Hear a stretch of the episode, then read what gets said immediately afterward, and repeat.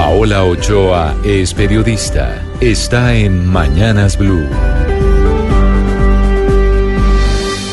6 de la mañana 23 minutos y sigue el pulso por la reforma tributaria en el Congreso. Ayer precisamente el ministro de Hacienda abrió el debate en las comisiones terceras y cuartas del Senado y la Cámara, en donde se sostuvo en todas y cada una de sus propuestas de la ley de financiamiento, defendiendo a capa y espada varios de los ejes de la reforma tributaria, como por ejemplo sigue insistiendo en el IVA para los nuevos productos de la canasta básica, sigue insistiendo en disminuir paulatinamente la tarifa general del 19 al 17%, sigue insistiendo en devolverle el IVA a los más pobres y entregarles una compensación mensual de 51.300 pesos, sigue insistiendo en grabar las pensiones a partir de 4.800.000, algo que solo beneficia a 80.000 personas, es decir, apenas el 3.9% de la población jubilada. Y sigue insistiendo en que todo eso es necesario para que el país tenga crecimientos del 4,5% en el largo plazo. Y mientras Carrasquilla sigue insistiendo en todo eso ante las comisiones económicas del Congreso,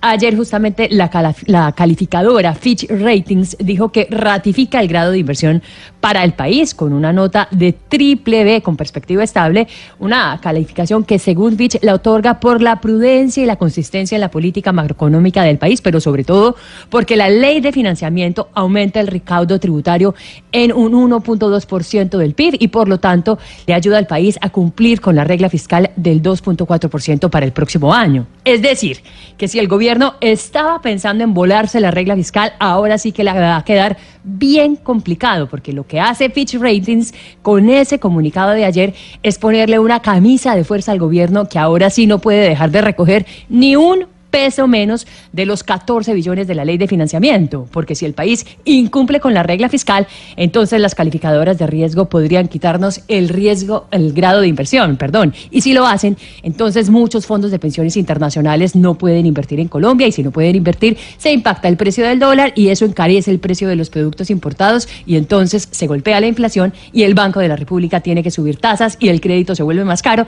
y la gente consume menos y la demanda disminuye y se frena el el empleo. Un ciclo terrorífico que podría desencadenarse si Colombia no logra recoger los 14 billones de pesos de la ley de financiamiento y cumplir con la regla fiscal para el próximo año.